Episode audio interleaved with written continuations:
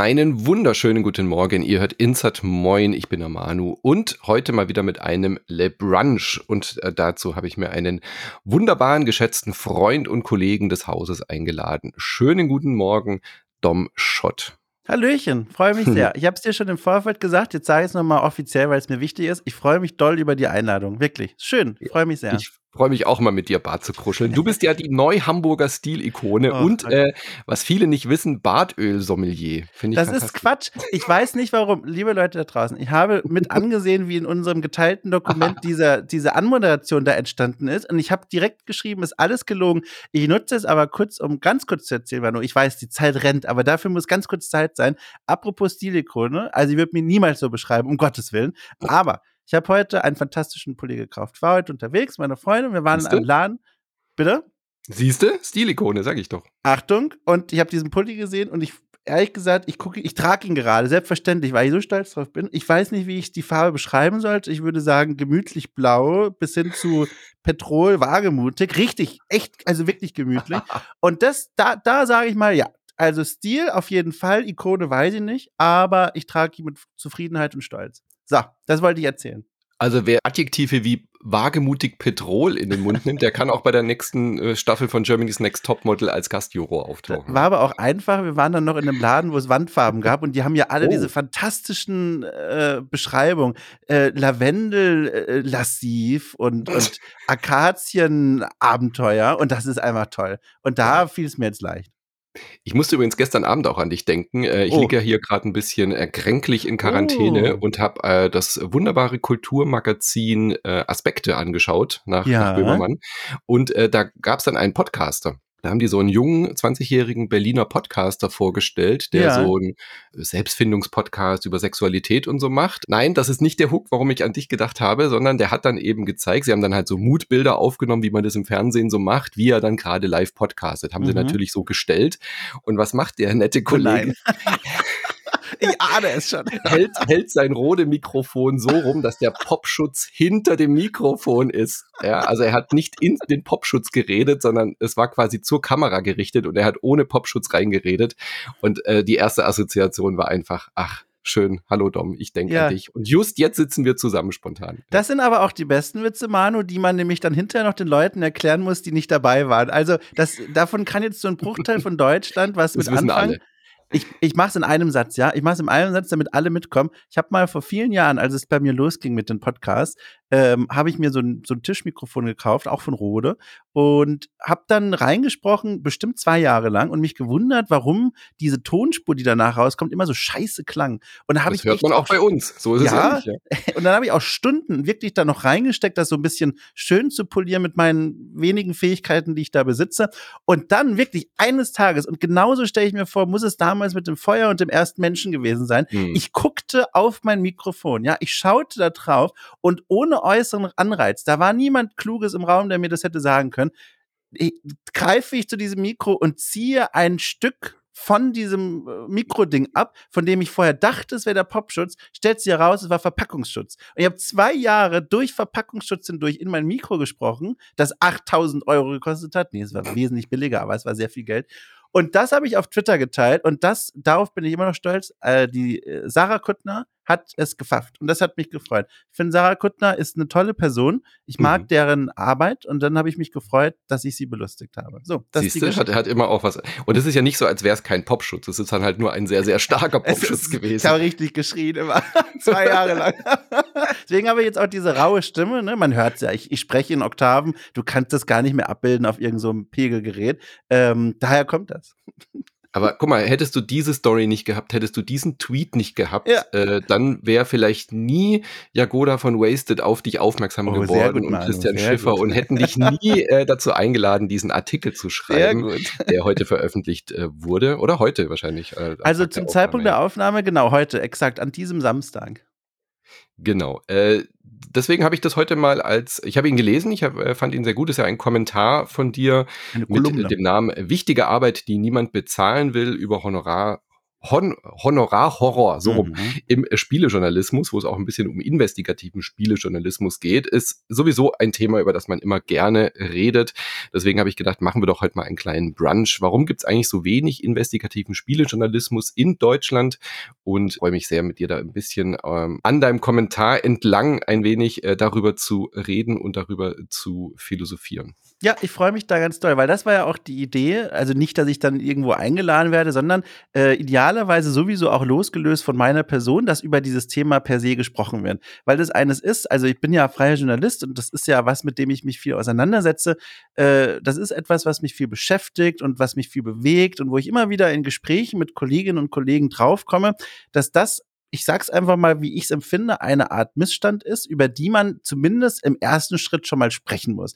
Und das war die Idee, hallo Samson, der gerade auf diesen Tisch hier gesprungen ist, einer meiner Kater. Mhm. Ähm, und das war die Idee dieser Kolumne. Ich betone auch extra nochmal Kolumne und nicht ja. Artikel und nicht Reportage, weil, Manu, du kannst dir das vorstellen, ich habe schon viel Feedback in den letzten acht Stunden bekommen und ein Großteil äh, war auch sehr willkommen und dazu später nochmal mehr. Ähm, aber ein Teil davon hat auch gedacht, ich habe da eine Reportage geschrieben und die sahen sich dann dazu aufgefordert, inhaltliche Fehler mir vor Augen zu halten. Und deswegen die Betonung nochmal, ist eine Kolumne, ist ein Kickstarter für eine Diskussion. Genau, es ist ein Kommentar, aber ja. das kennt man ja auch aus uns, aus anderen äh, Printmedien und so weiter. Kommentare werden dann oft auch, denen wird ja oft vorgeworfen, äh, äh, der Artikel hat gar keine Lösungen. Nee, ja, es ja. ist ja auch nur ein mhm. Kommentar und eine Meinung und keine Reportage. Und natürlich, äh, ich weiß nicht, ob sie jetzt auch gekommen sind, äh, gab es auch schon so Fragen so, hä, warum finanziert Wasted dir nicht drei Monate Reportage, wenn, wenn du die hier anprangerst, aber selber schreibst du für die auch nur so einen kleinen Kommentar? das sind dann halt wahrscheinlich so Sachen, mit denen man dann rechnen muss. Da, da weiß ich gar nicht, also am besten fängt man da gar nicht an, drüber nachzudenken, weil das ist von allen Seiten ein Verkehrsunfall, dieser Satz. Ich weiß nicht. okay, aber fangen wir da erstmal mit der Ist-Situation ja. an. Ähm, weil, ich meine, du hast schon gesagt, wir sind beides äh, Spielejournalisten, äh, schreiben für viele der Medien, die es halt hier gibt. Äh, gibt es ja nicht nur Wasted, natürlich auch GameStar, GamePro und so weiter und so fort. Ähm, du hast es in dem Artikel auch so ein bisschen erklärt und vorgerechnet äh, und ich kenne auch eigentlich inzwischen fast niemanden mehr aus, aus dieser Spielepresse, mhm. ähm, der allein vom Texteschreiben leben kann. Also sein Lebensunterhalt mit dem Schreiben von Videospieltexten, also über Texte über Videospiele, im weitesten Sinne Videospielerjournalismus, das funktioniert einfach gar nicht, oder? Das ist, glaube ich, schon mal die erste Grundsache, über die wir reden müssen, wenn wir uns die Frage stellen, warum gibt es eigentlich so wenig investigativen Journalismus in, Deutschland, äh, wenn der, dass das Grundproblem ja erstmal ist, dass es fast gar nicht reicht, davon zu leben, wenn man auch nur in Anführungszeichen leichten Spielejournalismus macht.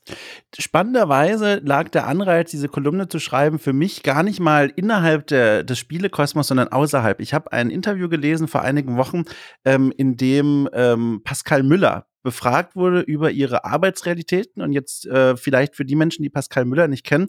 Sie ist ähm, Investigativjournalistin, hat ganz lange bei BuzzFeed Deutschland gearbeitet, ist mittlerweile, soweit ich weiß, ich will hoffentlich sage ich jetzt nichts Falsches, komplett selbstständig berufstätig. Und sie hat ähm, mehrere Monate lang zu Themen wie sexualisierter Gewalt und, und ähm, ähm, dieser ganze Themenkomplex, dazu hat sie recherchiert. Sie hat mehrere Reportagen geschrieben, die ausgezeichnet wurden mit Journalismuspreisen. Ähm, und dann hat sie in diesem Interview gesagt, diese Reportagen haben ihr am Ende 800 Euro eingebracht. Und das war der Moment, wo ich dachte, jetzt reicht's mir. Also das ist ein Problem, das ich in unserer Branche schon längere Zeit immer mit mir herumgesteppt habe, immer gedacht habe, es nervt mich einfach, wie, wie Honorare teilweise ausgestellt und aufgebaut sind. Und dann aber in diesem Moment zu lesen, dass eine Frau wie Pascal Müller, die, und das ist halt auch einfach so, wir machen Kulturkritik, was sie gemacht hat, war nachhaltig für Menschen das Leben besser zu machen, vielleicht sogar zu retten, ähm, dass sie auch davon nicht leben kann, das hat mich einfach wütend gemacht. Und mhm. diese Energie habe ich dann umgeleitet in diese Kolumne. Ja. Und die Honor, äh, die Honorar-Horror, die Horror-Honorare, die hast du ja auch schon an, angesprochen. Ja. Äh, da muss man auch sagen, das ist kein spezielles Problem der Videospielpresse, mhm. sondern Online-Journalismus ist generell einfach extrem schlecht bezahlt. Mhm. Würde ich jetzt pauschal tatsächlich so sagen. Auch wenn man für Spiegel Online Artikel schreibt und äh, vermeintlich größere Magazine, als sie in der Spielepresse vielleicht existieren, das, da, man muss schon echt extrem viele Artikel rausballern, im wahrsten ja. Sinne des Wortes, um da einigermaßen über die Runden zu kommen, äh, als Freelancer, wohlgemerkt. Ja. Ich beschreibe jetzt auch nur mal das Problem aus meiner Perspektive. Es, es ergibt durchaus Sinn, das äh, Problem auch von der Seite der Redaktion zu beleuchten. Das können wir auch immer noch gerne machen, aber jetzt nur mal von meiner Perspektive ist dieses Problem eben auch solches, nämlich, dass diese Honorarsätze entweder feststehen oder sich in einem kleinen Rahmen noch Spielraum haben. Und das führt zu folgendem Phänomen, dass ähm, Menschen wie wir, die irgendwelche Ideen haben, irgendwelche Pitches dorthin gehen und den Pitch angleichen an das Honorar eigentlich, das ist meine Überzeugung, müsste es andersrum sein, dass sich das Honorar anpasst an Aufwand, an vielleicht mhm. auch irgendwie gemessene Wichtigkeit des Pitches, um das dann angemessen zu entlohnen und auch sicherzustellen, dass die journalistische Arbeit auf einem Qualitätsniveau geleistet werden kann, der, äh, das notwendig ist. Aber die Arbeitsrealität, wie gesagt, ist umgekehrt. Man hört, was die Standardhonorare sind mit, und da gibt es natürlich Ausnahmen, das ist sowieso hoffentlich allen klar, aber normalerweise mit wenig Spielraum nach oben und nach unten und daran muss dann der Pitch angepasst werden. Mhm. Und das finde ich ist schon ganz grundsätzlich eigentlich völlig falsche Situation Situationen. Ja. Eben, es geht ja auch so weit, dass du nach Seiten bezahlt wirst, zum Beispiel, oder nach Zeilen, aber ja. drei Seiten Preview über ein Spiel äh, zu schreiben, was du gerade zwei Stunden in London irgendwie bei einer Anspielsession hattest, ist ein anderer Aufwand, ja. als äh, drei Seiten Reportage zu fassen, zu schreiben, äh, pointiert mit hunderten von Leuten zu sprechen, ja. ähm, irgendwelche Recherche zu tätigen oder eben auch, was weiß ich, äh, ein Spiel wie The Witcher 3 durchzuspielen oder eben ein Indie-Spiel, was vier Stunden dauert. Also die Bandbreite, man merkt schon, ist halt so unterschiedlich, was du in zwei, drei Seiten packst.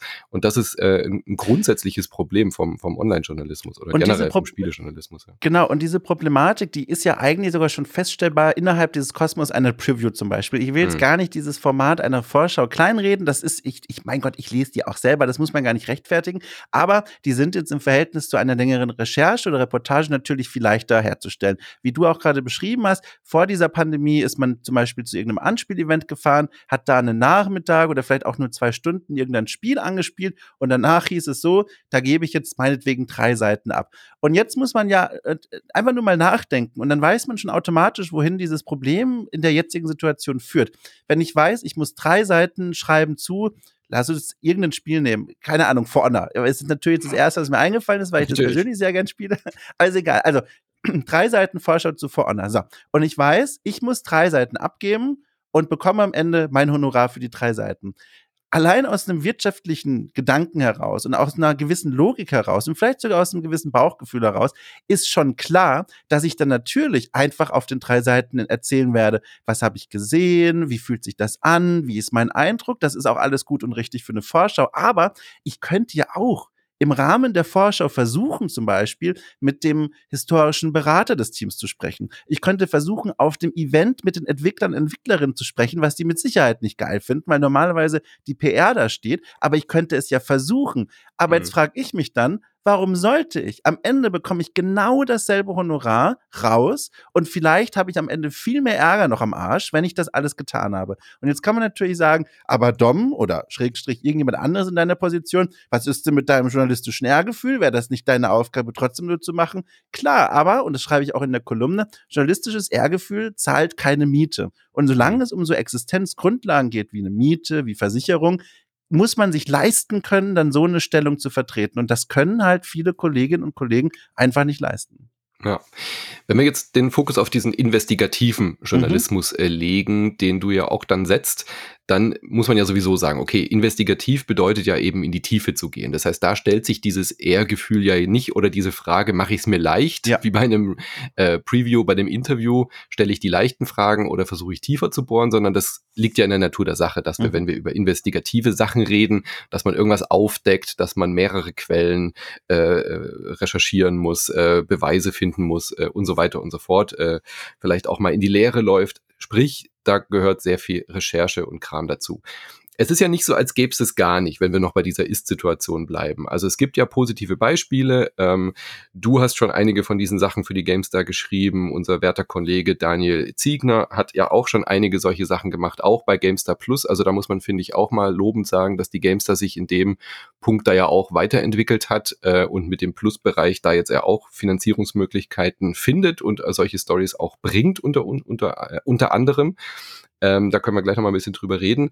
Aber auch da äh, oder auch noch als Positivbeispiel sei äh, die Gameswirtschaft genannt, äh, auch wenn die jetzt nicht klassisch investigativ arbeitet, aber Petra macht da schon auch gute Arbeit, finde ich, äh, mal über ihre Vernetzung irgendwie Sachen rauszufinden, Sachen zu posten, die vielleicht über den klassischen äh, Spielejournalismus hinausgehen. Also ich finde, dadurch, dass sie da so eine Art äh, Branchenmagazin äh, geschaffen hat, hat sich da äh, wirklich auch was getan und äh, ist ein richtiger Schritt in die richtige Richtung auf jeden Fall. Also liebe Grüße an der Stelle. Also ich möchte auch um Gottes Willen nicht die Existenz von diesen schon existierenden Artikeln, von denen ich ja auch welche geschrieben habe und viele mhm. andere tolle Kolleginnen und Kollegen auch, die will ich ja gar nicht in Absprache stellen. Das ist ja klar. Die gibt es und das ist auch gut. Zum Glück. Also um Gottes Willen, zum Glück. Aber wenn du dann siehst, was könnte noch alles berichtet werden, welche Themen begegnen dir da draußen, wenn du auf einer Spielemesse mal mit Entwicklerinnen sprichst, welche Themen ja. begegnen dir, wenn du mal in Podcasts aufmerksam zuhörst und verstehst, was hier eigentlich gerade gesagt und abgefeiert wird, welche Themen dir begegnen, wenn du auf Anspielevents mit den Leuten sprichst, die dort mit dir selber den, den Beruf teilen, aber Erfahrungen auf diesen Events gemacht hast, wo du denkst, dem muss man eigentlich nachgehen. Und das sind alles Geschichten, von denen ich glaube, dass viele davon auch bekannt sind oder zumindest herumerzählt werden, aber die nicht eingefangen werden von diesem Investigativjournalismus aus den von mir beschriebenen Gründen. Also die Kolumne, und das kam hoffentlich auch richtig an, soll um Gottes Willen nicht die ohnehin falsche Aussage treffen, das gibt es nicht. Der hm. Punkt war zum einen, es gibt nicht so viel davon, wie eigentlich notwendig oder auch angebracht wäre. Und zum anderen, es wird nicht gut genug bezahlt. Das waren so die zwei Kernaussagen. Ja. Wie, also ich meine, ich bin ja auch in dieser äh, Arbeit äh, ein wenig tätig, ja. auch wenn ich jetzt wenig äh, einfach beruflich bedingt durch die letzten Jahre, auch durch die Arbeit mit Insert Moin und so, pitch ich tatsächlich sehr wenig. Also wenn ich äh, Artikel schreibe, dann tatsächlich meistens, weil ich irgendwie, weil es mir zugetragen wird, ich habe aufgehört zu pitchen, aber auch ein bisschen aus dem Frust heraus, weil halt äh, Micha kann da auch ein Lied von singen, hat er hier auch öfter schon im Podcast. Micha ist so einer, der dann ähm, was weiß ich, voll die Stories sich ausdenkt, die man da pitchen könnte mhm. und dann äh, aber ein sehr nischiges Thema irgendwie findet oder eben auch aus Entwicklersicht mal einen, einen Artikel schreiben will und findet so gut wie keine Abnehmer dafür. Ähm, oder, oder, oder eben Publikationen, die Lust auf solche Geschichten haben. Mhm. Da kannst du ja auch ein Liedchen von singen, glaube ich, oder? Wie ist denn das so zu pitchen und man kommt nicht durch mit solchen, mit solchen Ideen und solchen Sachen? Wie, wie funktioniert das gerade bei so investigativen Geschichten? Warum kommen die denn nicht an?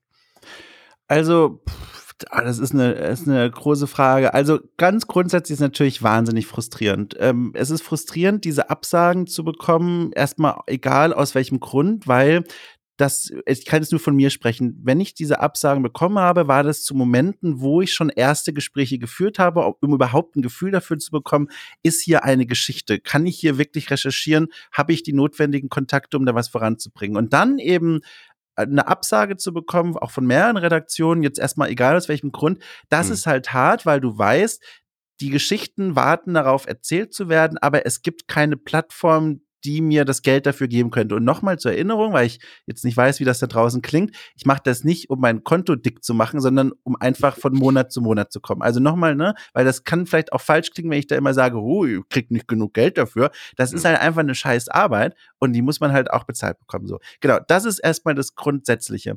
Ähm, ich bin mir nicht sicher, in welche Richtung ich von hier aus jetzt am besten weitergehe. Kannst du vielleicht nochmal so eine Anschlussfrage präzisieren, Manu, damit ich weiß, wohin ich am besten jetzt rennen kann? Weil das Thema, du merkst es ja auch, das liegt mir so doll am Herzen. Ich habe jetzt hier Potenzial, einen Stundenmonolog zu halten. Dann sag mir lieber nochmal, wohin ich zuerst spazieren ja, soll. Ja, dann lass uns das doch fokussieren, weil ich ja. habe das ja heute auch auf Twitter dann äh, im Sinne deines Artikels, äh, nicht äh, im Zu, ich bin ein bisschen äh, foggy brain noch, wenn ich hier Wörter ja, ja, ja. Äh, finde ich Findungsschwierigkeiten habe.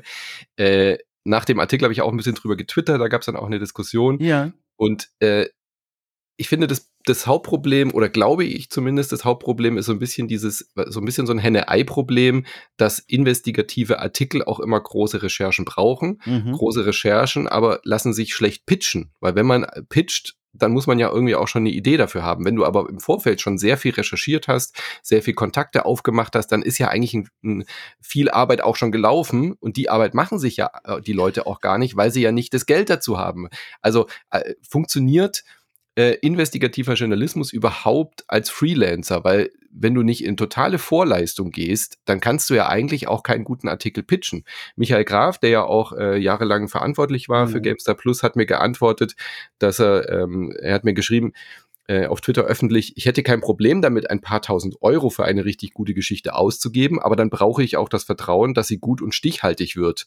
Äh, natürlich gibt's auch immer Ausfallhonorare und ein Risiko, dass aus der Geschichte nichts wird, aber das klingt für mich so ein bisschen danach mit, ähm, er würde das Geld ausgeben oder die Gamestar hätte zum Beispiel auch das Geld, aber die Pitches sind nicht gut genug. Interpretiere ich das da jetzt ja nur rein oder liest du das da auch raus? Also erstmal, ich freue mich sehr über die Antwort von Micha, weil ich arbeite jetzt auch schon lange mit denen zusammen als Freier. Ich habe vorher ja auch bei der GamePro festangestellt gearbeitet. Das ist ja das Schwestermagazin von der GameStar. Das ist natürlich eine Nachricht. Ehrlich gesagt, das wusste ich zum Beispiel gar nicht. Also, dass da dieses Budget vorhanden ist, das ist eine Info gewesen, die hatte ich vorher so zum Beispiel nicht. Ist aber natürlich eine Info, die mich sehr freut. Und falls Micha zuhört, äh, nächste Woche wird ein Pitch in deinem E-Mail-Postfach landen. das ist natürlich, nee, also wie gesagt, da freue ich mich drüber, weil ja.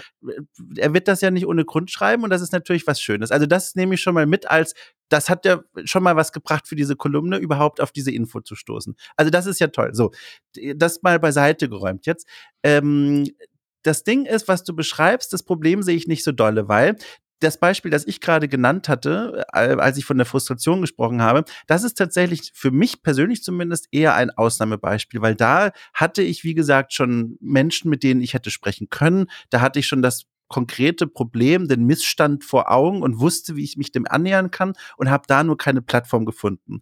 Andersrum aber könnte man es ja auch relativ niedrigschwellig, was den Aufwand angeht, angehen und deswegen sehe ich dieses Problem nicht. Nämlich, nehmen wir einfach mal, ähm, fällt mir jetzt zuerst ein, The Delic arbeitet aktuell zum Zeitpunkt der Aufnahme an diesem Gollum-Spiel. Ne? Mhm. Und bei diesem Gollum-Spiel, da gab es jetzt schon Verschiebungen, da gab es schon das ein oder andere Problem, das man nach außen auch mitbekommen hat. Und das ist ja immer schon mal kann immer schon mal ein Zeichen dafür sein, dass hinter den Kulissen vielleicht ein paar Dinge klemmen. Und da muss es ja jetzt gar nicht um die ganz großen Skandale gehen, um die ganz großen Missstände, sondern es kann einfach sein, da klemmt was. Und dann könnte man ja jetzt, das ist jetzt auch, ab jetzt wird es fiktives Beispiel, man könnte jetzt zu einer Redaktion gehen und sagen, so, ich würde gerne Zeit investieren und dem mal nachgehen und schauen, ob ich mit Menschen, auch ganz offiziell, ne, mit den Leuten von der Dedic sprechen kann, ob die uns ein bisschen erzählen wollen, wo hakt's denn momentan? Wo drückt der Fuß? Äh, der Fuß, es wäre am schlimmsten, aber erstmal, wo drückt mhm. nur der Schuh? Ähm, gibt es erstmal Redebedürfnis? Ne? Also, wie gesagt, man muss ja nicht direkt die großen Katastrophen vermuten, sondern einfach mal auf die zugehen und gucken, was sich ergibt. Und da kann man ja durchaus der Redaktion dann sagen, hier, ähm, was wäret ihr denn so bereit, als Honorar vorzuschlagen? Und dann kann man sich ja verständigen. Im Notfall auf ein Ausfallhonorar, dass man dem nachgegangen ist, aber da ist nichts rausgekommen, berichtenswertes. Und dann gibt es ein kleines Ausfallhonorar. Und das kann man ja machen. Und deswegen, mhm. das Problem sehe ich zum Beispiel gar nicht. Also, dass man da viel in Vorleistung gehen muss, das, wie gesagt, das sehe ich so nicht. Ich sehe es tatsächlich sehr anders als du. Ja? Was so, also so einzelne Geschichten kann man vielleicht schon auch mit ein bisschen wenig äh, Vorarbeit und Kontakte knüpfen mhm. und so wie du es beschrieben hast, durchaus auch mal pitchen.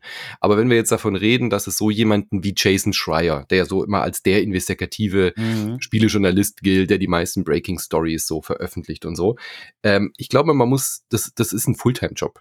Ähm, also ein, gut, ein guter Investigativjournalismus bedeutet für mich, dass du eigentlich nicht eine Story pitcht, sondern eigentlich immer so mehrere Eisen im Feuer hast und mm. guckst, wie mm -hmm. die sich mhm. entwickeln und weiterentwickeln und äh, auch die Verbindungen. Da, also wenn man die Bücher von Jason Schreier gelesen hat, sieht man ja, dass irgendwie doch alles mit einem zusammenhängt. So, also die eine Firma entlässt 20 Leute aus den und den Gründen, die landen dann dort wieder und das ist ja dann doch auch einfach ein riesen Netzwerkthema diese, diese investigativen Stories aufzuarbeiten. Und ja. manchmal sind dann halt Leads oder äh, Sachen, die mit einer Person passieren, die dann aber auch wieder Auswirkungen haben auf eine andere Story, die sich dadurch entwickeln kann oder die dadurch vielleicht erst in dein Bewusstsein rückt. Also ähm, ich, man hat es ja gerade gesehen an der an der Finn Kliman Geschichte mit, äh, mit mit Böhmermann und so, was mhm. da aufgearbeitet wurde. Das ist ja nicht nur ein Thema, sondern ein Thema ist immer so der Aufhänger und dann gibt's darunter aber so eine Verwebung und eine Vernetzung von mehreren Geschichten, die dann irgendwie alle miteinander zusammenhängen. Und ich glaube,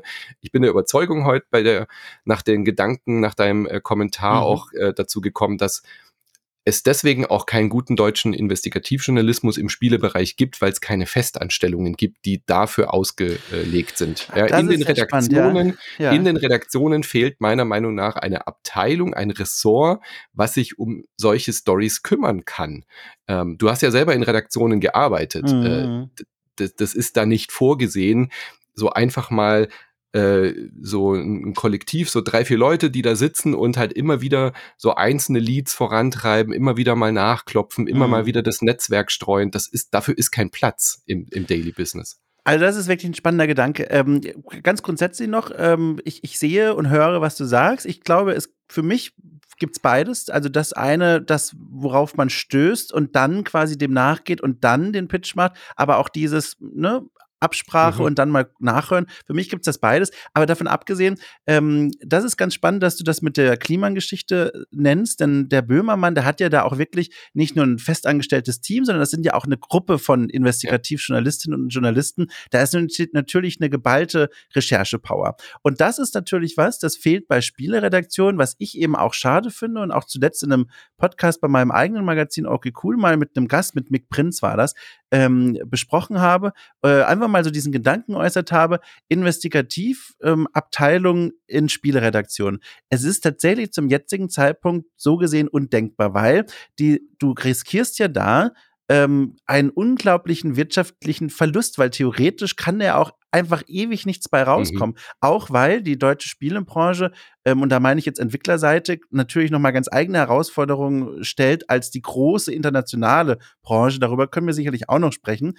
Ähm, aber der, die Idee, finde ich, dieser Gedanke ist ein sehr spannender, dem nachzugehen. Zumal, und das unterstützt es nur nochmal, was du auch gerade gesagt hast, ich habe heute, wie gesagt, schon eine ganze Reihe an Feedback und Gedanken und E-Mails bekommen. Und da hat mir, ich nenne jetzt keine näheren Namen, aber ein Redakteur, der auch bei einer Redaktion fest angestellt ist, gesagt, ähm, und für mich auch klang das glaubwürdig, der hat ganz großes Interesse, auch solche Geschichten zu produzieren. Also diesen Geschichten nachzugehen, sich Gedanken zu machen und auch mal größere Reportagen zu schreiben. Aber er meinte, in seinem Tagesgeschäft als Redakteur bei einer Spieleseite mhm. hat er dafür keine Zeit eingeräumt. Und das ist was, was ich ihm sofort glaube, weil in unserer aktuellen Arbeitsökonomie, wenn man in die Spieleredaktion reinschaut, ist das einfach nicht vorgesehen, wie du es ja auch schon beschrieben hast. Diese Redakteure und Redakteurinnen da, die leisten einen wahnsinnigen Job, was die mhm. alles normalerweise machen müssen. News schreiben, Vorschauen schreiben, Tests schreiben. Mittlerweile gehören ja auch bei vielen Redaktionen Livestreams dazu. Ähm, äh, Podcasts, all das muss geleistet werden. Ja. Genau, äh, Video, ne, genau richtig. Alles muss geleistet werden. Das ist ein wahnsinnigen Job, den die machen. Und da passt das einfach nicht mehr rein. Zumal, und das ist ja wirtschaftlich dann auch wieder irgendwo nachvollziehbar, dass immer das große Fragezeichen ist. Wird sich das überhaupt lohnen, wenn ich da jetzt drei Leute einen Monat lang einfach mal laufen lasse? Und da ist das Fragezeichen, während ich dann weiß, vielleicht als Wirtschaftsbeauftragter, sage ich mal, von so einer Redaktion, okay, wenn aber dieselben drei Leute einen Monat lang die gefragtesten Spiele livestreamen, die gefragtesten Spiele auf YouTube irgendwie covern, dann wird da der und der äh, Gewinn bei rumkommen. Und aus dieser Überlegung heraus ist auf so eine komische Art nachvollziehbar, warum sowas nicht eingerichtet wird. Hm. Es ist jetzt ja auch nicht so, als wäre das in angelsächsischen Medien jetzt auch irgendwie komplett anders. Ich meine, mhm. Jason Schreier ist so ein Aushängeschild. Er ist sehr bekannt. Äh, ja. Äh, fairerweise muss man aber auch dazu sagen, es gibt wenig wie Jason Schreier auch auf internationaler Bühne. Es ist jetzt nicht nur ein reines deutsches Problem. Also die deutsche Spielepresse, das führt jetzt zu weit, aber da haben wir auch schon ein paar Mal drüber geredet, mhm. die ist äh, historisch auch ganz anders gewachsen als mhm. die englische ja. Spielepresse zum Beispiel. Äh, sehr aus diesem Testjournalismus heraus und so weiter. Das heißt, da waren solche Themen über, über Entwicklung und äh, Spiele-Background und die Menschen dahinter sowieso immer ein bisschen weniger im Fokus. Ich mhm. glaube, das zahlt da auch drauf ein dass solche investigativen Geschichten über die Arbeitsverhältnisse zum Beispiel in der Industrie auch in Deutschland tendenziell ein bisschen weniger von Interesse sind in der, mhm. in der äh, erzogenen Leserinnenschaft. So, ja? Das glaube ich kommt da dazu. Aber international, ich meine, es gibt ein paar Leute, natürlich gibt's international Menschen, äh, Daniel Ziegner hat äh, uns auch ein bisschen dazu beigetragen, oder hast du das geschrieben? Äh, es gab äh, über diese Sexismus bei Riot-Geschichte, mhm. Cecilia Danastino, mhm. äh, D'Anastasio, äh, Dean Takakashi äh, hat über die Moon Studios äh, neulich so ein, so ein Leak äh, rausgebracht. Das sind auch Leute, die investigativ arbeiten, aber es sind, niemand ist so bekannt wie Jason Schreier, weil er jetzt ja auch ein erfolgreicher Buchautor ist. Und mhm. Jason Schreier war immer fest angestellt. Ja? ja? Er hatte immer wohl auch diese Freiheiten sich irgendwie erarbeitet, ein Standing erarbeitet, um zu sagen, hey, ich bin so gut vernetzt, ich habe solche Leads, gebt mir doch bitte diesen Freiraum, dieser Geschichte nachzugehen und hat halt irgendwie geschafft, sich da so eine Position zu erarbeiten und daraufhin natürlich auch äh, eine Ansprechperson geworden ist äh, für Whistleblower und solche Geschichten. Ja, ja. Also das ist natürlich auch organisch so gewachsen und geworden. Dann äh, immer zu fordern, wir brauchen den J deutschen Jason Schreier, der kommt ja auch nicht einfach so, den kann man ja nicht einfach so anstellen. Also ja, ja, genau. die ja. Gamestar könnte jetzt auch nicht sagen, hey Dom, du bist jetzt morgen unser Investigativjournalist um und dann äh, und dann wäre ein Monat später wäre die Breaking News da. So, weißt du? Also das ja, geht ja. ja. so auch nicht. Ja. ja. genau. Das mit dem deutschen Jason Schreier übrigens, das ist, äh, ne, das ist ein Bild, das ich da aufgemacht habe in dieser Kolumne. Das ist halt ein Bild, das ist halt sehr griffig. Aber ich, ne, also nur noch auch für die Leute da draußen, das ist mir auch klar, dass da draußen die Leute nicht rumlaufen, die man einfach nur einstellen muss oder, oder ähnliches. Aber das ist so, eine, so ein Gedankenspiel gewesen, was dieser Kolumne, finde ich, sehr gut, so gut getan hat, sich das einfach mal vorzustellen. Aber ich bin da auch ganz bei dir. Ähm, ich glaube, ich habe jetzt seine Biografie halt auch nicht vor Augen. Ich kann jetzt nicht genau nachzeichnen, wo der Punkt war, dass er dann in dieses Standing hatte, sich diese Freiräume zu nehmen als, als äh, Redakteur. Ich glaube, theoretisch geht das bestimmt auch, wenn du in Deutschland in der Redaktion angestellt bist. Aber ich mhm. glaube, und das ist jetzt wirklich nur Glaube, das ist ein Gefühl, ich kann das nicht unterlegen, ich habe da keine Einblicke mehr. Ähm, ich habe das Gefühl, dass diese Freiräume von Anfang an nicht so sehr gegeben werden, weil, und das habe ich ja schon beschrieben, die Anforderungen in den anderen Bereichen so stark sind. Man ist so, wie gesagt, stark eingebunden in das Alltagsgeschäft. Diese Freiräume, die man dafür bräuchte, eingeräumt zu bekommen, das sehe ich halt nicht. Das ist ja, aber das Gefühl. wird bei IGN USA genauso sein oder bei Polygon und er war auch bei Polygon und hat sich diese Freiräume Das ist halt die Frage, ja. da habe ich halt keine, ja. wir wissen es ja können wir ja auch nur, Das können wir auch nur mutmaßen, aber genau. ein Vorteil, den wir definitiv wissen, ist, dass es aus Deutschland heraus natürlich deutlich schwerer ist, äh, solche Stories wie Sexismus bei Riot irgendwie hinzukriegen. Natürlich kannst du digital mit den Leuten reden, mhm. aber äh, du bist nicht auf irgendwie Branchen-Events im Silicon Valley unterwegs oder sowas. Ja, du kannst nicht mal eben äh, nach Kanada gehen und äh, drei, vier, fünf Studios gleichzeitig besuchen oder irgendwelche mhm, die die mhm. Gründung einer Union irgendwie live begleiten. Da kannst du nicht mal eben so hinchatten. Das ist schon ein Unterschied, wenn du natürlich dann in USA basiert bist, wo halt ein Großteil der Industrie ist oder wenn du dann halt in Japan bist. Also Deutschland ist da natürlich auch ganz anders aufgestellt ähm, von der Studioqualität her, von den Spielen, die hier produziert werden. Das ist ja ein generelles Problem, was wir hier auch haben.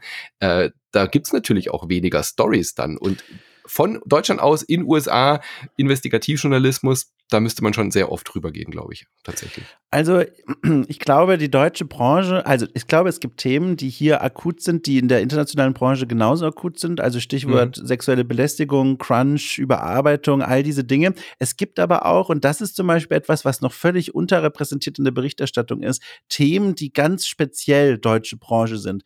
Äh, ja. Ein Ding zum Beispiel Förderanträge. Ich höre immer wieder von Indie-Entwicklerinnen und Entwicklern, was die sich zum einen abbrechen sprechen müssen, um Förderanträge korrekt auszufüllen, an denen ja auch Existenzen ein Stück weit hängen, und die dann abzugeben und dann im zweiten Schritt Förderbeträge ähm, teilweise wieder zurückzuzahlen. Es gibt Studios, die sind daran bankrott gegangen, obwohl die einen erfolgreichen ersten Launch hatten von dem Spiel. Und das ist zum Beispiel ein Problem, das in, insbesondere akut ist für die Landschaft in Deutschland. Und das ist dann was, worüber man sprechen könnte. Weißt du? Also, das ist mhm. nur ein Beispiel. Es gibt die Themen, glaube ich, schon. Man muss da aber sich ein bisschen dann loslösen von den großen englischsprachigen Vorbildern. Also, ich glaube, aber ja, bitte, ja. Nee, aber das ist ein super Punkt. Äh, genau so ein Thema. Und das ist nämlich, glaube ich, auch einer der Schlüssel. Ähm, Momente, die ich dann da für mich auch heute so ja. rauskristallisiert habe.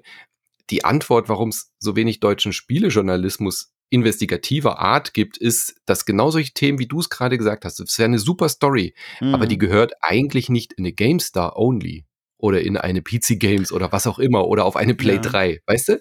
Ja. Dafür ist das Thema eigentlich zu wichtig, als dass es nur als Spielejournalismus betitelt werden muss. Also meiner Meinung nach gehört so eine Story äh, in, in den Wirtschaftsteil. Also der, der, muss, der, der, gehört dann in, ja. in, in Spiegel, in die Zeit, äh, in die Süddeutsche und es ist ja die deutsche Industrie, über die dann da gesprochen wird ja. und solche Themen. Und es ist eigentlich auch ein politisches Thema. Also das gehört eigentlich nicht mehr in Spielemagazine. Also da ist mein Standpunkt folgender. Und das habe ich heute auch häufig gelesen in, mal in dieser Feedbackwelle, die ich da bekommen habe. Ähm, ich finde, es kann überall dann publiziert werden und es kann darüber überall berichtet werden. Aber ich habe ein ganz großes Argument, warum ich für mich glaube, und das ist ja, ich bin ja auch offen, mich da überzeugen zu lassen, ist ja im Grunde auch egal erstmal, aber für mich sehe ich einen ganz großen Punkt, warum das aus dem Spielejournalismus heraus passieren muss. Und mhm. zwar die, es gibt zwei ganz wichtige Grundlagen für investigativen Journalismus, ganz, äh, ganz essentiell. Zum einen natürlich Kontakte und zum anderen Vertrauen.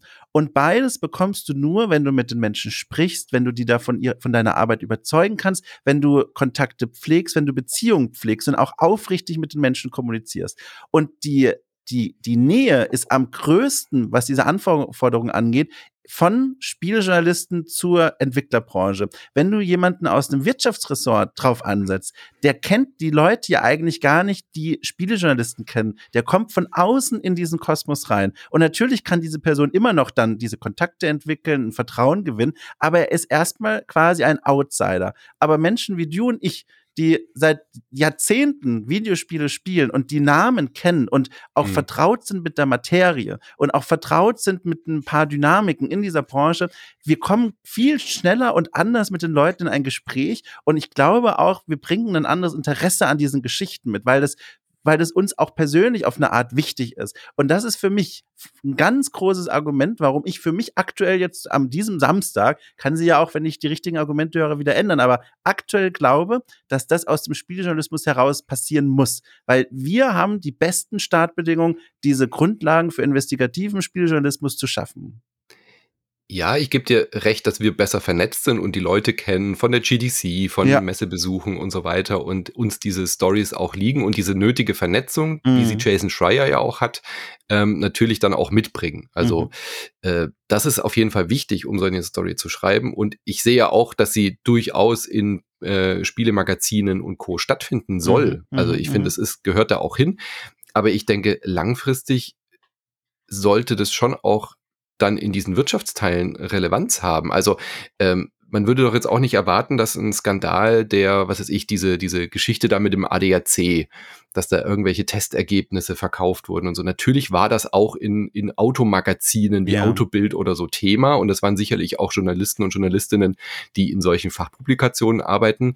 Aber das hat dann äh, auch halt in der Tagesschau und so stattgefunden und in, äh, wurde aufgegriffen. Also so eine Story zu breaken als Spielejournalist, mhm. finde ich, gehört dazu, weil das ist halt deine, de, de, deine mhm. Industrie, die du beobachtest und da ist dann der Ursprung, aber das muss dann rüberschwappen. Und ich finde, so erste Anzeichen gibt's ja. Also, wenn wir wieder bei Böhmermann sind, mhm. ähm, der macht ja auch immer mehr so investigative Satire, nenne ich sie mhm. jetzt mal. Wie diese Kliman-Geschichte, aber hat ja vor einigen Monaten auch zum Beispiel über diese ganze äh, Slot-Maschinen und äh, Spieleindustrie gesprochen im Mobile-Markt. Ja? Mhm. Also wie, wie da Abzocke betrieben wird mit Lootboxen und so weiter, weil es halt ein übergreifendes Thema ist. Das ist nicht mehr nur ein reines Thema für Gamer und Gamerinnen, sondern jeder weiß inzwischen, was Mobile Games sind und diese kennt diese bescheuerten Werbungen und weiß, ja, was diese ja. Slotmaschinen und Lootboxen sind. Äh, und das schwappt jetzt halt auch so rüber in diese in diese breiten Medien. Und ich glaube, das ist auch eine Chance für den investigativen Spielejournalismus, da dann tatsächlich halt auch stattzufinden oder dort mhm. auch Gehör mm. zu finden in den Wirtschaftsteilen und in den Politikteilen. Ja, ich verstehe, was du sagst, aber für mich ist das so eine Fragestellung für die zweite Runde quasi. Mir geht es jetzt gerade aktuell darum, dass diese Geschichten überhaupt in einer gewissen Regelmäßigkeit entstehen und mhm. dann, finde ich, kann man drüber sprechen, Mensch, äh, hier, ne, Zeit online. Was ist denn los? Wollt ihr nicht dafür mal Platz einräumen? Aber dafür brauchen wir erstmal die Geschichten, finde ich. Und da ist halt, wie gesagt, mein mhm. Standpunkt, der, der muss aus dem Spieljournalismus heraus passieren. Und wo das dann warum abgedruckt wird, das ist dann, finde ich, dann die nächste Frage. Aber erstmal brauchen wir den Kram.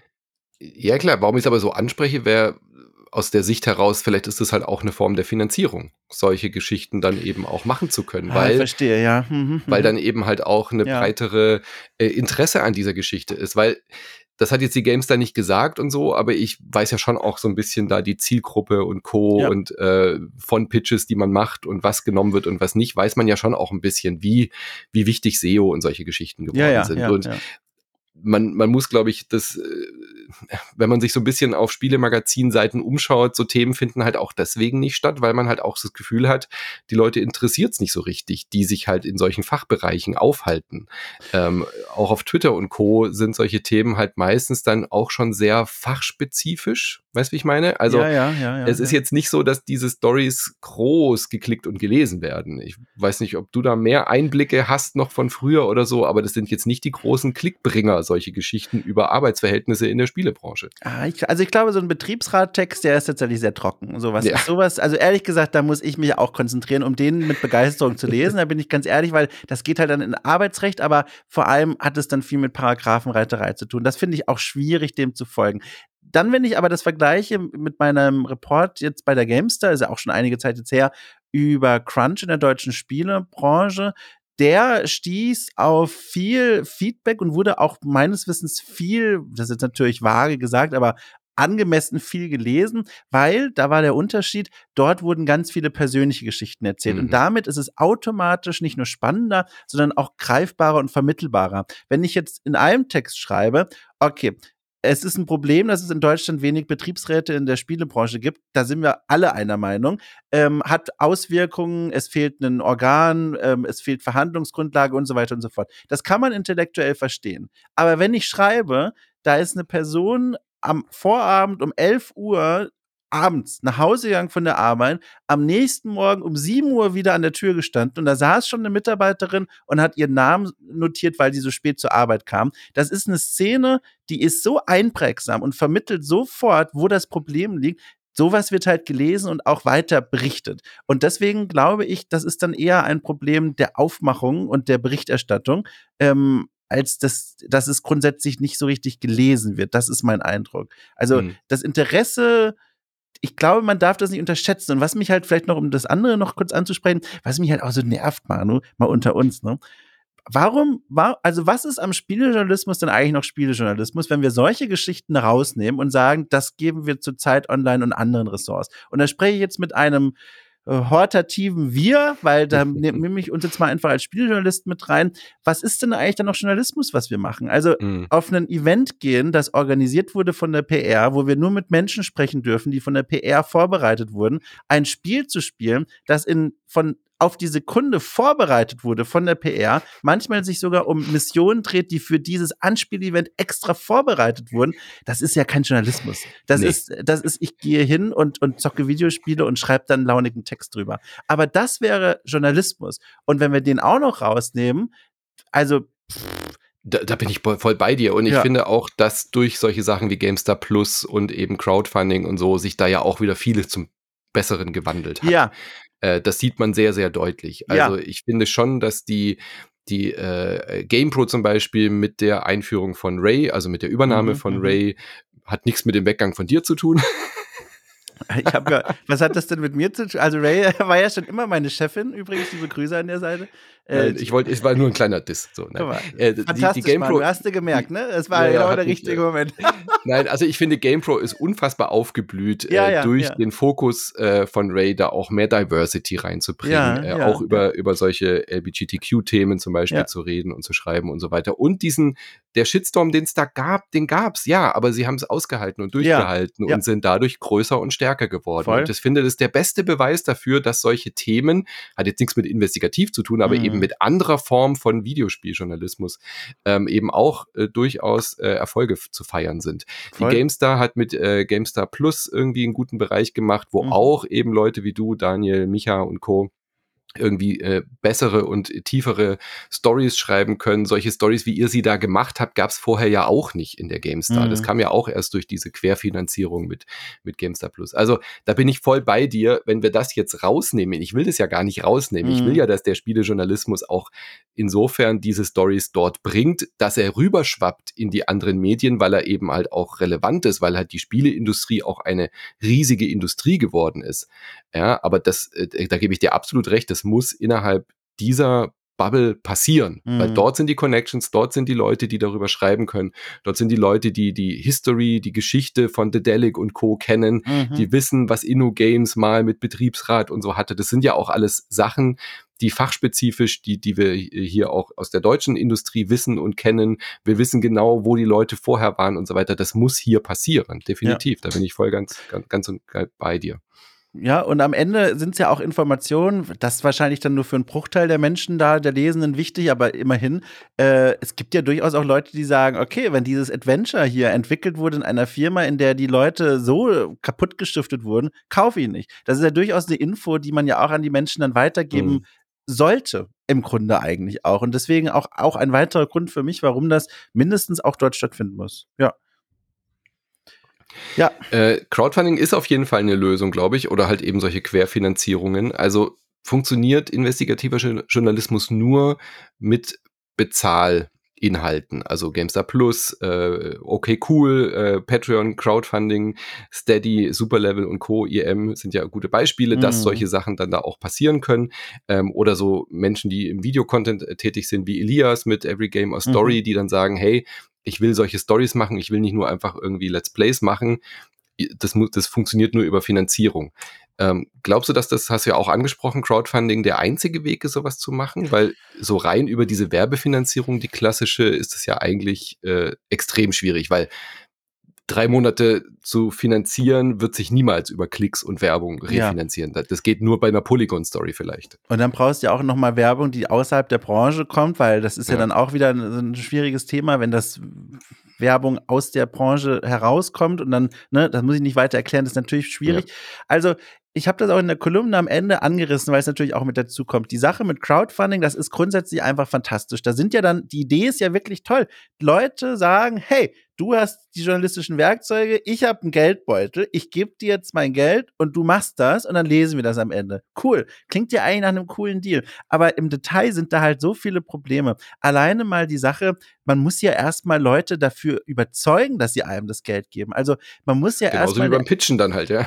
Genau, nur man muss jetzt nicht einen Redakteur überzeugen, sondern man muss vielleicht 500 ja. bis 1000 Menschen überzeugen, einmal mindestens einmal im Monat knapp 5 Euro zu bezahlen. Das ist schon knifflig und das ist auch nicht leicht für alle. Also ich meine, man, also wenn ich jetzt an Okay Cool zurückdenke, äh, das ist ein Projekt, das ist für mich voll erfolgreich, weil das ein Projekt ist, das sich halt also das trägt sich, aber also momentan unterstützen das über 500 Leute, aber das ist eben auch funktioniert deswegen, weil ich aus einer privilegierten Situation heraus arbeite. Man kannte mich schon vorher, bevor ich das gestartet habe. Also Ne, du weißt, wie ich das meine. Mein ja. Gesicht war nicht überall auf Litfaßsäulen, aber Leute wussten, was ich so mache, die konnten mich einschätzen und konnten dann für sich entscheiden, den Dom finden wir cool und es gibt auch genug Leute da draußen, die sagen, den Dom finden wir richtig zum Kotzen, der kriegt kein Geld. Aber die Leute wussten bei mir da schon, mit was sie so etwa rechnen können und konnten dann entscheiden, das wollen sie und das wollen sie nicht. Das ist alles, was ich sagen will. Aber es gibt eben auch Leute, die vielleicht nicht dieses Backing haben, aber die noch viel bessere Fähigkeiten haben als ich zum Beispiel, ähm, aber die es vielleicht gar nicht schaffen, diese Plattform erstmal für sich aufzubauen. Das ist so das mhm. erste Problem. Also es ist wahnsinnig schwierig, bei Crowdfunding eine funktionierende Seite aufzubauen mit Menschen, die ein Vertrauen zu einem aufbauen. Das zweite ist, nur dadurch, dass du dich ja an Leute bindest, die dann sagen, wir geben dir das Geld, dadurch begibst du dich ja in eine neue Abhängigkeit, weil du ja. musst jetzt auch darauf vertrauen, dass wiederum die Leute in dich Vertrauen haben und sagen, okay, wir haben jetzt schon zwei Monate nichts von ihm gehört, mhm. zahlen aber schon seit zwei Monaten. Ob da noch was bei rumkommt, ah, keine Ahnung. Und das ist ja auch wieder was, nicht nur, dass du darauf spekulieren und hoffen musst, die Leute vertrauen dir weiter und unterstützen dich weiterhin, sondern auch, äh, das darf man nicht unterschätzen. Auf der anderen Seite ist es für dich ja auch ein enormer emotionaler Druck, Manu. Wir beide ja. kennen es, wenn bei unseren Steady Patreon-Kampagnen jemand kündigt, bekommen wir eine Mail, in der steht, XY hat die Unterstützung gekündigt. Das mhm. sind selbst bei einzelnen E-Mails, oder mir jetzt zumindest so, äh, okay, dir offenbar auch, bei einzelnen E-Mails sitzt du schon davor und denkst dir, mein Gott, ich bin ja, also ich bin am Ende. Und es du sitzt wirklich, ja. Äh, genau, es geht bergab, ich muss alles ändern, das Programm ist scheiße, was habe ich falsch gemacht? Und jetzt stell dir mal vor, das würde passieren, während du keinen Output hast. Du wirst mhm. nervös, du machst dir Gedanken, du wirst vielleicht dazu verlockt, frühzeitig Ergebnisse rauszustellen. Also was ich damit sagen will, ist, das klingt erstmal nach einer tollen Lösung, sorgt aber für neue Probleme, die man bewältigen muss. Und deswegen bin ich damit auch nicht so zufrieden. Das ist eine Möglichkeit und ich bin ganz froh, dass sich auch so dieses, diese Zahlungsbereitschaft von vielen Menschen in den letzten fünf Jahren verändert hat, dass dafür auch gezahlt mhm. wird. Es gibt ja viele erfolgreiche Crowdfunding-Projekte. Ähm, aber die Probleme bleiben trotzdem und die darf man nicht ignorieren. Ja, deswegen spreche ich es auch an, weil ich sehe das ja. wie du. Äh, Crowdfunding ist erstmal von der Logik her eine Lösung, aber äh, das Problem ist ja auch, dass man, also ich würde jetzt als Konsumentin vielleicht auch denken, hey, warum soll ich denn dafür jetzt zahlen? Wenn das jetzt ja. irgendwie eine große, große ja. Story ist, die da rumkommt, dann wird die ja auch dann publik werden. Dann ja äh, also ich würde jetzt nicht gezielt ein Projekt unterstützen, was nur investigativen Journalismus macht, sondern ich würde das schon auch bei sowas wie Wasted, wie es jetzt in deinem Beispiel eben mit dem mhm. Kommentar jetzt war, dort verorten, dass man sagt, hey, ähm, bei, bei Stretch Goal XY gibt's eine Investigativ- äh, äh, Anstellung oder sowas in der Art. Mega ja? geil. Da ja. würde ich, da, da würde das irgendwie besser passen im Kontext, ähm, ähm, aber nicht so als einzelne Geschichte, weil wie ja. du schon gesagt hast, man kann ja nicht versprechen, dann irgendwie monatlich was zu liefern. Ja. Deswegen glaube ich, ist es auch nicht das Richtige, die ganze Verantwortung, dass im deutschen Spielejournalismus so wenig Investigativgeschichten passieren, dann auf die Crowd umzulagern. Mhm. Das ist, finde ich, mhm. auch der falsche äh, Schluss. Ähm, was ich noch sehe, wir haben in Deutschland die besondere Situation mit den öffentlich-rechtlichen, dass wir mhm. äh, Rundfunkgebühren haben, die eben solche Möglichkeiten schaffen. Und ich glaube, das wird zu wenig genutzt für investigativen Journalismus in dem Bereich. Also äh, wir hatten mal so schöne Sachen wie Pixelmacher Reloaded äh, oder Reload. Ähm, es gibt natürlich Game 2, aber das sind alle sehr Unterhaltungsformate mhm. gewesen. Also gerade Pixelmacher und äh, ähm, hatte ja sehr auch so Reportagen. Micha trauert dem immer noch hinterher, da keine Reportagen mehr für die zu machen. Das war wirklich eine tolle Sache. War ja gerade ein Ticken zu früh, weil dann wurde das ja, ja eingestellt ja. und dann äh, kam Funk. Aber die Funkgruppe, die hat jetzt ja so viele Themen und probiert so viele Sachen aus und ich verstehe wirklich beim besten Willen nicht. Das ist das perfekte Nährboden, das perfekte Becken für investigativen Spielejournalismus. Warum passiert da zu wenig? Die Zielgruppe sind alles Spieler und Spielerinnen, mhm. ja? Die Jugend von heute um das mal zu sagen, die kennen sich mit Videospielen aus. Das ist ein zentrales Thema. Das ist Teil unserer Popkultur. Ähm, die machen doch so Stories mit äh, Steuerung F oder das Y-Kollektiv.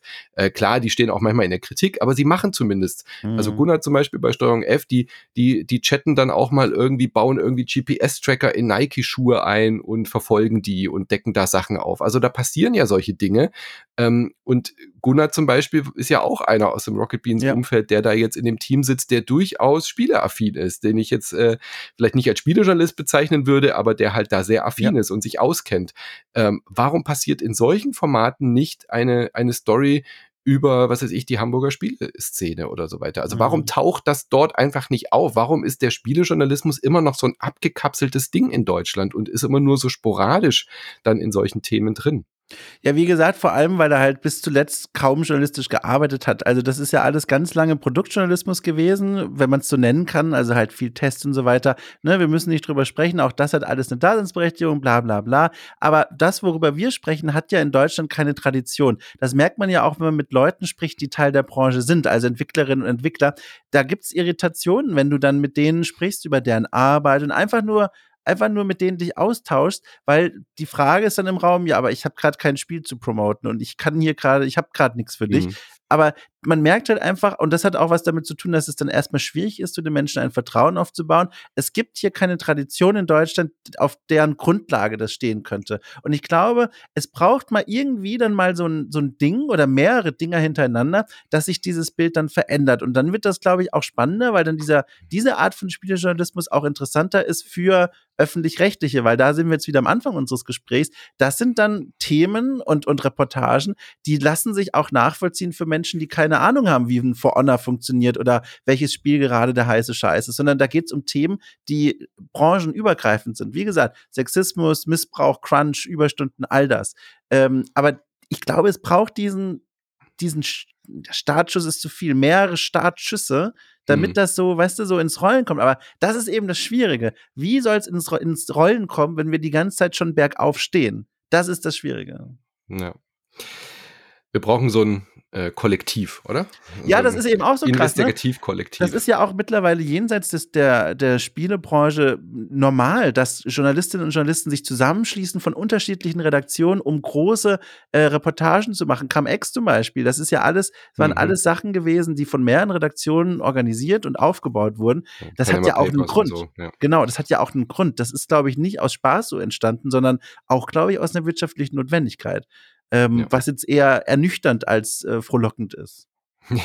ja, absolut. Ja. Also ich glaube, das ist aber auch grundsätzlich ein Problem von investigativer Arbeit, dass ja, ja. Äh, da Arbeit, äh, Quatsch, dass die Datenmenge und die, äh, die Zeit äh, natürlich leichter in dem Team zu stemmen sind. Ja. Gerade auch mit Fact-Checking und so weiter. Wenn, wenn man, wenn, wenn, man sieht, wie viele Leute bei dieser Kliman-Story mitgemacht haben oder auch bei so einem Format wie The Daily, wo man ja auch immer nur eine Person hört, aber wenn die dann immer aufzählen, Fact-Checking bei und dann irgendwie mhm. drei Personen und da nochmal irgendwie, äh, die Redaktion besteht aus da nochmal 15 15 Leuten. Also das fehlt in der deutschen Spielepresse halt auch. Es sind ja meistens Stories, die von ein oder zwei Personen höchstens geschrieben sind. Und ja. das hilft ja dem investigativen Journalismus jetzt auch nicht. Man braucht eigentlich ein Team, die aus vielen unterschiedlichen Sachen Sachen zusammentragen. Ich, ich, ich hoffe halt einfach, dass jetzt das, was wir gerade machen, in den nächsten Tagen und Wochen auch an anderen Stellen passieren wird, dass Menschen über dieses Thema sprechen und meinetwegen schimpft ruhig über mich. Ich halte das aus, ich, ich kenne das alles. Aber mir ging es darum, dass Menschen überhaupt darüber sprechen, wenn sie es nicht eh schon getan haben. Und sowas, was wir hier gerade machen, ich finde das auch so wertvoll, auch für mich persönlich, weil ich habe ja auch nicht die Weisheit hier mit Löffeln oder noch größeren Gegenständen gegessen. Ich bin ja auch immer, freue mich ja auch über diesen Austausch und äh, das ist vielleicht nochmal ein guter Zeitpunkt, äh, um zu sagen, äh, dass die Menschen, die mir jetzt schon da draußen Feedback haben zukommen lassen, also wie gesagt, ein kleiner Teil davon kann ich nicht so viel mit anfangen. ist so inhaltlich so ein bisschen schwierig. Aber ein Großteil davon war halt Input, der mir manchmal zustimmt, manchmal auch widerspricht. Ähm, und ich will unbedingt jetzt in der nächsten Woche bei Okay Cool so einen kleinen Artikel nochmal schreiben, quasi Honorarhorror Teil 2, wo ich so ein bisschen sammle, was mich an unterschiedlichen Argumenten und Einblicken nochmal erreicht hat und das nochmal so ein bisschen einordne, weil diese Kolumne, die hat hoffentlich die Diskussion so ein bisschen losgetreten. Das würde ich mir ganz toll wünschen. Und dieser Nachtrag, der soll dann nochmal so ein bisschen Kontext geben und nochmal Rücksicht nehmen auf das, also wortwörtlich Rücksicht nehmen auf das, was mir geschrieben wurde, da vielleicht nochmal neue Aspekte rausarbeiten. Aber jetzt erstmal, du, da freue ich mich einfach, dass wir jetzt schon mal sprechen. Mhm. Und vielleicht hören das Leute da draußen und und, und überdenken selbst ihr Verhältnis zu diesem Thema. Oder, oder auch nicht, dann ist ja auch schon was passiert. Äh, das ja. würde ich mir wünschen. Genau, das ist ja auch die Idee von Le Brunch, dass wir einfach äh, ja. diskutieren und debattieren. Ja. Wir werden ja hier auch keine Lösungen haben. Also festhalten kann man, glaube ich, dass man generell mehr Journalismus in der Spielepresse fordern ja. kann, unabhängig von investigativ oder nicht. Da gebe ich dir absolut recht. So, und das muss ich ähm, noch kurz sagen, Manu, die ganzen Deutschlehrer da draußen, und das muss ich auch nicht gendern, weil es waren nur Typen, die ganzen Deutschlehrer, die mir jetzt schreiben, oh, er schreibt eine Kolumne ohne konkreten Lösungsvorschlag. Leute, eine Kolumne kann nur einfach mal frustriert enden. Das ist eine mhm. Kolumne. Ich ich habe keine Reportage geschrieben. So, das wollte ich so. noch mal kurz loswerden. Wenn ich hier auf dieser Plattform stehe, lasst genau. mich in Ruhe. Genau. Also äh, wasted.de, ja. das äh, wunderbare Magazin äh, ja. von und mit Jagoda und äh, Christian. Ja. Ähm, da hast du den geschrieben. Äh, da bist du jetzt auch öfter zu lesen und zu hören. Ach, nö, also also es, also wo ich bin zu lesen, nur wenn ich halt eine Idee habe und die die toll finden. Ähm, aber tatsächlich habe ich da ein ein Podcast-Format seit kurzem, äh, Random heißt das. Das ist übrigens lustigerweise auch so ein bisschen, ich sag mal, die äußersten Grenzen des Investigativjournalismus mhm. streift. Du wurdest angeteasert auf jeden ja, Fall. Ja, genau. Da geht es nämlich darum, äh, ich glaube, die erste Folge ist auch frei erschienen ja. für alle. Ähm, ja. Da geht es darum, die Community von Wasted trägt mir ein Spiel auf. Äh, Entschuldige, ich will jetzt hier auch gar keine Werbung machen, aber ich finde die Idee nee, einfach so toll. Mach. Okay, also ich, ich erzähle ganz kurz davon, weil es macht so viel Spaß. Die Community sagt ein Spiel. In der letzten Folge jetzt, äh, ist jetzt erscheint glaube ich morgen, keine Ahnung, ähm, ging es um Harry der Fensterputzer, ein Erotikspiel aus den 80ern. äh, und dann sagen die Leute so, und jetzt mach mal, wir geben dir einen Monat Zeit, find mal alles raus, was spannend sein könnte. Und dann begebe ich mich quasi auf die Recherchereise, so nenne ich das da. Und das Format dokumentiert die Reise. Also in regelmäßigen Abständen spreche ich ein, ähm, ich spiele Interviews ein, ich erkläre, wohin ich als nächstes gegangen bin, untermalt mit Musik und sowas. Und das ist so ein, das ist so ein richtig schönes Format, irgendwo zwischen Unterhaltung und Investigativkram, ganz vorsichtig gesagt, weil es natürlich um harmlose Dinge geht, aber ich tauche schon echt tief rein da und das macht echt viel Spaß. Also kleine ja, Deswegen heißt es so, weil, weil die Community sagt, geh doch mal ran, Dom. Also das war mein Vorschlag, genau, aber ehrlich gesagt mhm. war das wieder so ein Fall von, da stand ganz lange Arbeitstitel dahinter, bis dann irgendwann die erste Folge erschienen ist und einfach niemand mehr sich Gedanken gemacht hat. aber so ist das manchmal. Es ist halt einfach ja. so. Genau. Bei Okay Cool hört man dich natürlich ja. auch äh, ausführlich und ja äh, gerne auch hier wieder bei Insert Moin. Er hat sehr viel Spaß gemacht. Nächstes Mal vielleicht auch. einfach wieder zu einem kleinen Spielchen oder wir reden mal über deine besonderen Kenntnisse, was äh, Bartöle angeht. Du, warum kann ich das noch kurz fragen, Manu? Warum eigentlich Bartöl? Ach, ich, ich wollte einfach nicht, ich, wollte nicht, ich wollte nicht schon wieder auf diese Duftkerzen angehen und die erste doch. Assoziation war, es gibt doch auch diese Duftkerzenöle, die man oben so rein und dann war ich halt irgendwie gedanklich bei Öl und dann. Du, ich habe einmal in meinem Leben Bartöl benutzt und das war einfach peinlich für alle. Also es stank unerträglich, meine Haut hat gedacht, ich ziehe aus. Äh, es, es war ganz schlimm. Ich habe das nie wieder gemacht und lasse jetzt einfach alles so, wie es ist. Natur äh, quasi. Nee, Bartöle ähm, sind schon nicht so schlecht. Also ja, so Bartöl, das macht so, kann so ein bisschen. Also manche Barthaare sind ja so, so äh, bockig und die stehen ja, dann so ja. ab. Und mit so einem Bartöl wird es so schön geschmeidig. Ich habe mir nur vorgestellt, es würde auch, ich könnte mir dich auch vorstellen, dass du das so in so einem Barbier, du bist jetzt nicht so der, der dann rasiert, sondern du würdest dann so kommen und so 18 verschiedene Bartöle vorstellen. Und Bartöl-Sommelier ist doch eigentlich ein Job, der der so in deiner Wellenlänge wäre. Also ich freue mich auf jeden Fall über Duftkerzengespräche, weil die benutze ich tatsächlich. Das können wir beim nächsten Mal wieder ausbreiten. Aber Bartöl, Manu, das ist Land der Märchen. Da, das, ist, das ist einfach nichts. Dann ist die Fantasie mit mir durchgegangen. Ja, ich, ist ja äh, auch in Ordnung. Wird, äh, ziehe ich hiermit zurück. Aber die Stilikone bleibt. So. Dann vielen, vielen Dank für deinen Besuch hier an diesem ja, äh, wunderschönen, lauen Samstagabend. Danke für die Einladung, hat mich gefreut. Ja, mich auch. Und äh, genau, dann unterstützt uns alle, also sowohl, äh, sowohl Wasted als ja. auch Okay Cool, ja. als auch äh, Superlevel. Grüße an deine Ziegner, der eigentlich auch mitmachen wollte, technisch verhindert war. Äh, ja. Und natürlich Insert Moin auf Steady und Patreon, äh, wo ihr wollt. Und äh, allein von dem Budget, das wird uns auch oft übrigens zugetragen. So, warum legt ihr euch nicht alle zusammen? So, ja. Ich muss schon mein Netflix-Abo kündigen, damit ja. ich mir diese ganzen äh, deutschen Spiele-Podcasts leisten kann. Äh, wir machen uns das Leben ja auch nicht leichter. Wir sollten vielleicht dann wirklich dieses Investigativ-Kollektiv mal machen, alle zusammen. Das ist eigentlich gar keine so doof wie, also da kann man ja auch mal ne, eigene ja. Folge drüber machen und das quasi vor laufendem Mikro verhandeln, wie das aussehen kann. last Games, Last Podcast Standing. Ja, genau. genau. Okay, also ihr wisst, wo ihr uns findet und ja. dann äh, hören wir uns demnächst hier wieder. Macht's gut. Tschüssi. Tschüss.